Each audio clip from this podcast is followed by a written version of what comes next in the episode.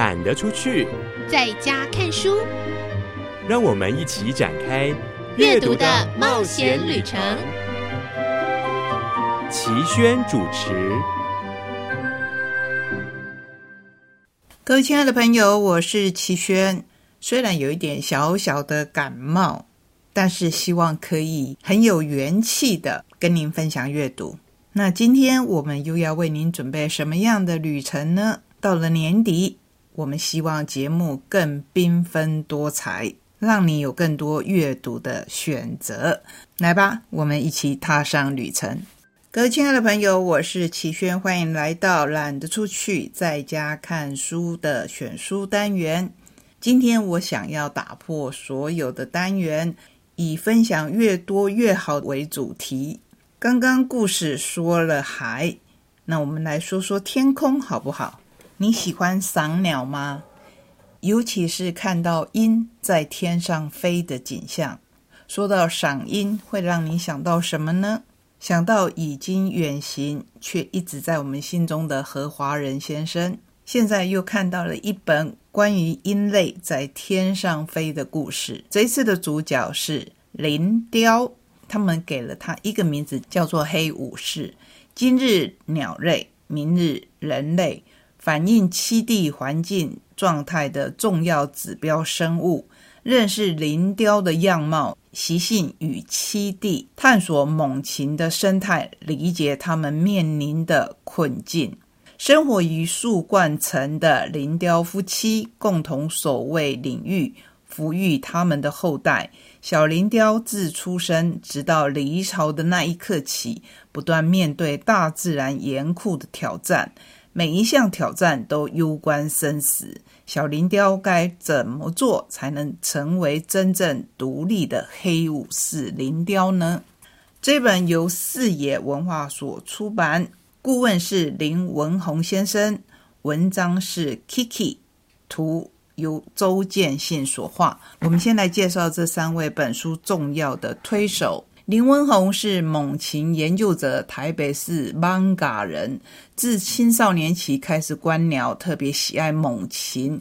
于一九九四年发起成立台湾猛禽研究会，多年来结合同好，共同探索猛禽生态。著有《台湾鸟类发现史》《猛禽观察图鉴》等书。真好，让我们看到喜爱以及保护这些鸟类朋友的，不止何华人先生，不止张宏明先生，还有很多很多的朋友。接下来介绍绘图者周建信。图像创作者，国立台东大学儿童文学研究所博士，国立台北艺术大学造型研究所毕业，专职图文创作者，热爱逃走与躲藏，喜欢为每一本绘本设计不同的绘图风格。二零一六年以小白获得信宜幼儿文学奖图画书创作首奖，已经出版《寻猫启事》《小小的大冒险》《小松鼠与老榕树》《鸡蛋花》《小熊逛市场》《小铁的每一天》等等图画书及图像小说，来自清水的孩子。这里面小熊逛市场，朋友们应该不会陌生，因为我们节目当中介绍过。再来介绍 Kiki，也就是出版这一本书的四野出版社发行人张树清，国立台东大学儿童文学研究所博士生，四野文化出版公司的总编辑，喜欢旅行、摄影和写故事，每两三天一定要散散步，闻闻风的味道，对世界充满好奇心。已经出版《小熊在哪里》《小熊逛市场》。与作家谢依霖合作绘本《小猫散步》，这些都曾经在我们的节目当中出现过。这次我们看到他跟云林县古坑乡华南社区发展协会合作了《黑武士林雕》，朋友们应该很容易就猜得到，表示林雕是以这个地方为他们的栖息地之一。既然是以绘本的形态出现，当然是要用说故事的方式，让我们的小朋友可以。更认识林雕，同时还附上了另一本小册子《林雕小教室》，这是林文宏所编著的，里面就是以实际的照片，而不再是图片来介绍林雕，包括在《黑武士林雕》这本绘本当中以故事化呈现的种种知识，比如说什么是猛禽，认识林雕，林雕吃什么。林雕如何打猎？还有食卷的奥秘。原来林雕妈妈在喂食她的孩子的时候，不能消化的东西会变成卷，而且必须要教他的小孩用力的吐出来，才不会让自己消化不良。可见各种动物都有它自己的智慧。在这一本小教室里，还告诉我们林雕的巢在哪里，繁殖与双亲的角色等等等等。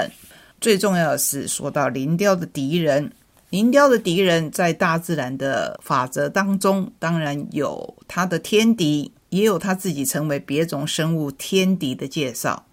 不过，这都是大自然法则。那么，不在大自然法则里面的是什么呢？我想你应该可以猜得到，那就是我们人类。从猎捕者到今日的保护者，我希望这个角色的转换会越来越多人参与。要参与从什么地方开始呢？当然要从认识林雕开始。林雕为什么叫做黑武士？因为它有一身又黑又亮的毛。小时候大家都叫我小灰，现在大家都叫我小黑。我是林雕，人称黑武士。在林文红。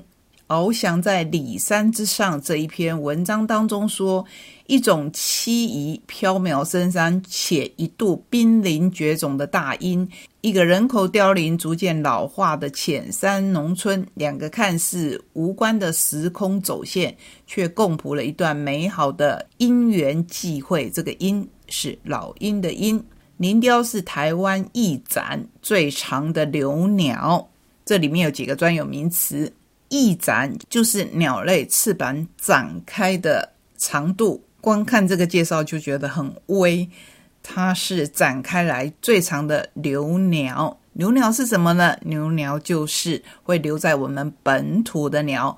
对比的就是候鸟，原本仅生存在不受干扰的深山原始森林，早年极为稀有。一九八九年，台湾首度颁布实施野生动物保育法时，它被列入濒临绝种等级的保育类野生动物。当时人们对其前景并不乐观。然而，随着国人保育观念的提升，加上林雕本身勇于奋斗突围，自深山逐渐拓展领域至浅山，近十年来族群终于略增。二零一九年，专家修订保育类野生动物名录时，将它自濒临绝种等级降级为珍贵稀有等级，是台湾极少数能自濒临绝境脱困成功的野生动物。这么精彩的鸟类朋友，当然值得我们来认识。希望日后在故事的单元中，能跟您更深入的来分享。好，我们刚才说要分享天空的故事，对不对？那我们来介绍信宜出版的《咕叽咕叽台风奇遇记》，这是知名的绘本作家陈志源的新作，也是《咕叽咕叽》系列的作品。陈志源一九七五年生，从小喜欢绘画，他的作品畅销多国，而且得奖无数。古基古基之前已经有三本，他很知名的作品还包括《小鱼散步》这本《台风奇遇记》，真的很适合台东人来读。天气好热哦，古基古基一家和鸭子湖的朋友到海边玩水，这时收音机传来台风要来的消息。不久，远处飘来一大片的乌云。鸭妈妈说：“蜡笔、斑马、月光，咕叽咕叽，我们该回家了。”借由一片迷路的小云儿引发的台风，到底是什么样的故事呢？这一片小云的爸爸妈妈因为找不到它而焦急的伤心哭泣，所以就让我们觉得风雨更大。可是后来他们不但重逢了，而且变成了好朋友。现在。咕叽咕叽，他们也可以到天上去跟云朵家庭一起玩。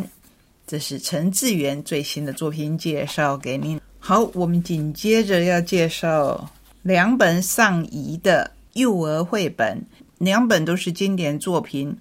一本是《红鸡妈妈》，文图都是拜伦·巴顿所包办，翻译是张立学。谁来帮忙？红鸡妈妈，大家都不肯帮忙。粉红猪不要，白鸭子不要，小橘猫也不要，所以红鸡妈妈只好一切都自己来喽。红鸡妈妈的故事简单，插图活泼，文字重复，最适合让孩子自己大声朗读。他到底要大家帮什么忙呢？有一天，红鸡妈妈在农场里散步，她发现了一些种子。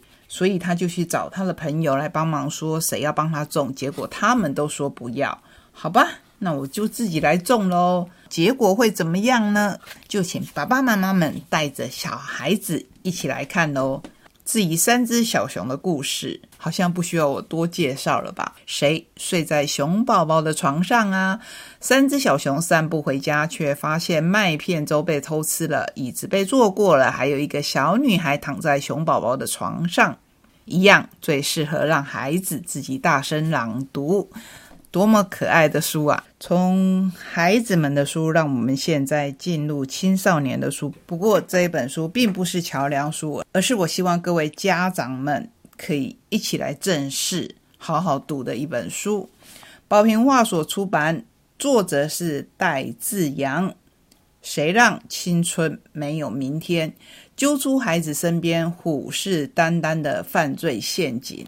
先来介绍作者，现任中时新闻网的副总编辑，第二十四届吴顺文新闻奖深度报道奖的得主，花莲长大的淳朴孩子，辅仁大学大众传播学系新闻组毕业以后，踏入新闻界，在江湖与刑案间打滚近二十七年，以台湾毒品泛滥探讨专题获得第二十四届吴顺文新闻奖深度报道奖。是这一个奖项有史以来唯一以社会新闻获颁深度报道奖的记者，他也是两个孩子的父亲，深切写下本书，希望无需再以孩子们的涉嫌为代价，才能唤起社会的觉醒。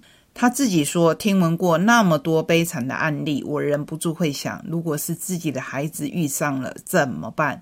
经过再三的思索，我觉悟到，只有用面对的方式教育我的孩子避嫌最为实际。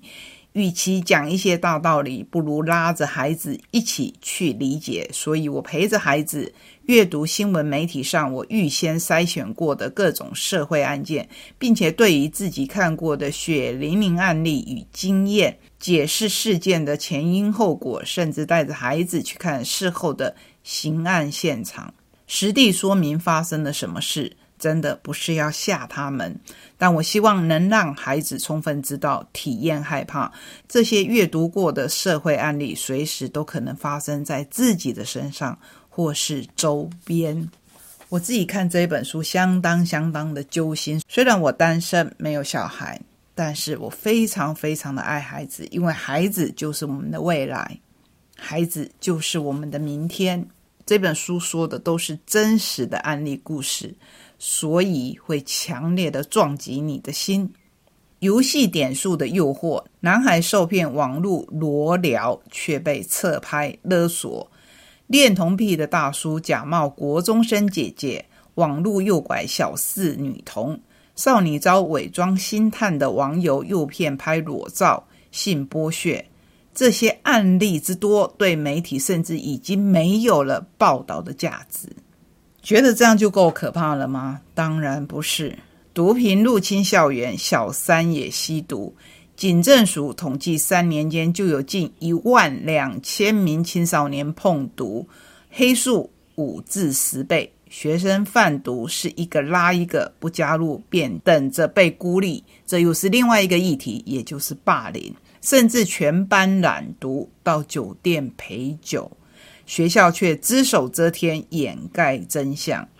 还有吗？当然还有。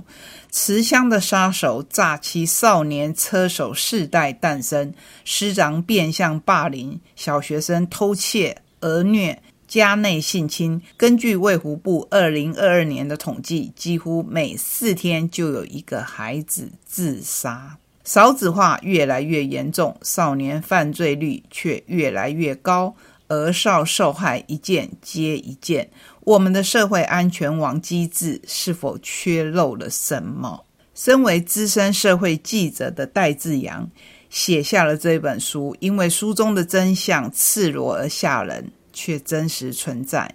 此刻就在家庭里，在校园内，社会上的许多暗角里发生着。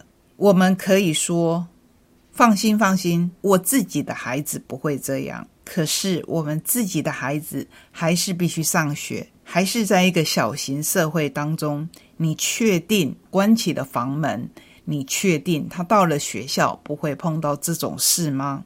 唯有我们正视局重视，才能确实的保护孩子，不要再让年轻的灵魂成为牺牲品。我没有时间可以一一介绍这些害人的故事，可是我觉得我至少该把章节与您分享，让你知道这本书有多么的重要。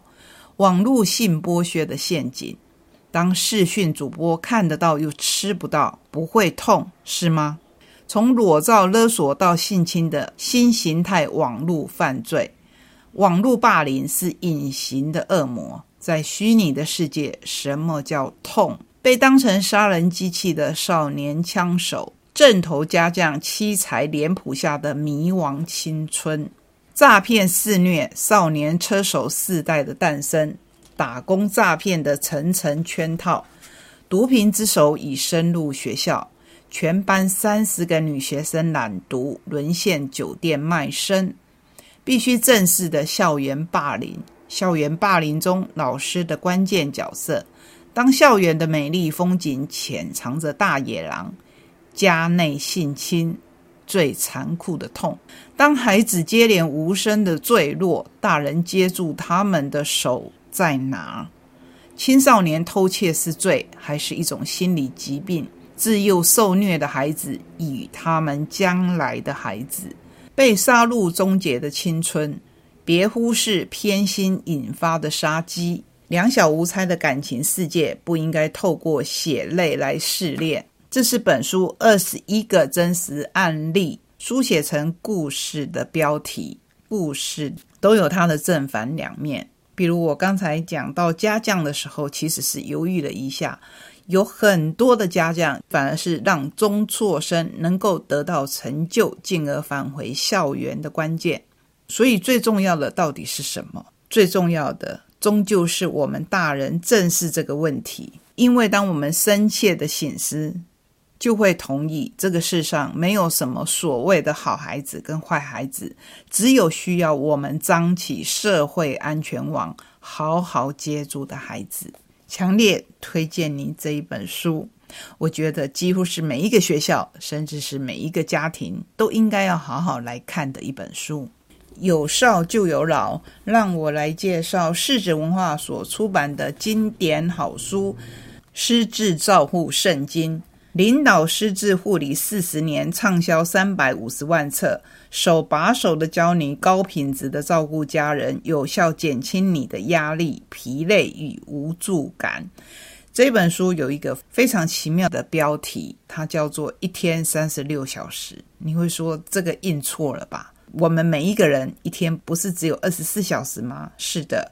那么我们如何把它变成三十六个小时呢？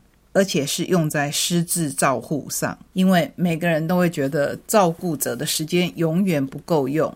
那就来看看这一本书。台湾超过六十五岁以上的人口，每十三个人就一个人失智。